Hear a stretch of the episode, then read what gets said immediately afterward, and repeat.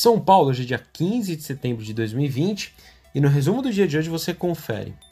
Bom, por aqui o Bovespa operou em campo volátil e não mostrou uma tendência clara ao longo da sessão dessa terça-feira, quando fechou estável com uma pequena alta de 0,02% aos 100.297 pontos e meio movimento de realização de lucros e receios com a cena política econômica enfraquecendo o efeito do clima favorável a risco no exterior.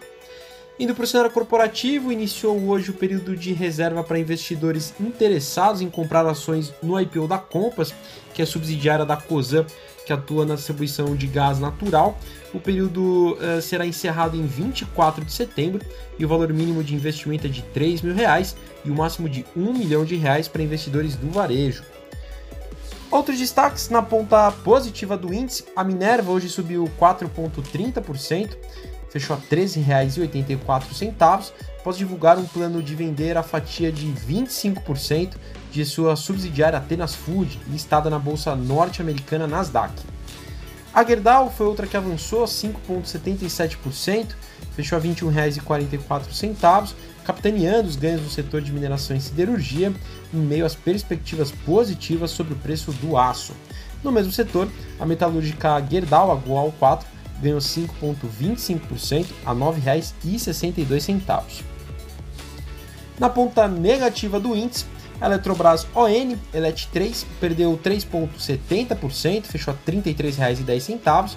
E a Eletrobras PNB, ELET 6, caiu 2,43% a R$ 34,56, após notícias desanimadoras sobre o processo de privatização da empresa, que perdeu força no Congresso.